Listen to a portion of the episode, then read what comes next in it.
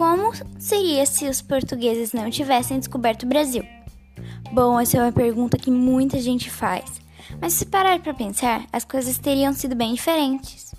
Na época de colonização do Brasil, algumas nações europeias estavam envolvidas com a expansão marítima comercial.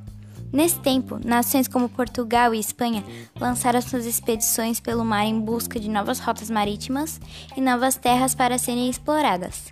Se Portugal não tivesse passado pelo Oceano Atlântico, ele provavelmente não teria descoberto o Brasil.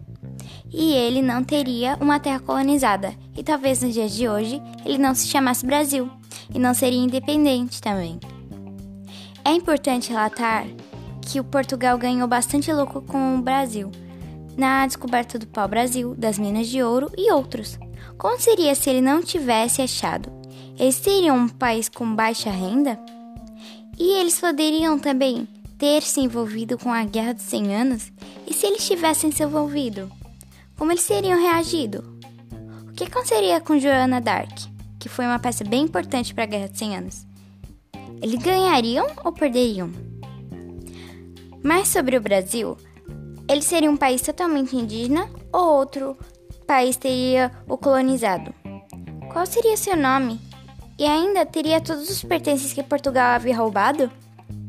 Não tem como saber como seria, mas não sabemos se seria diferente dos dias de hoje ou não tão diferente.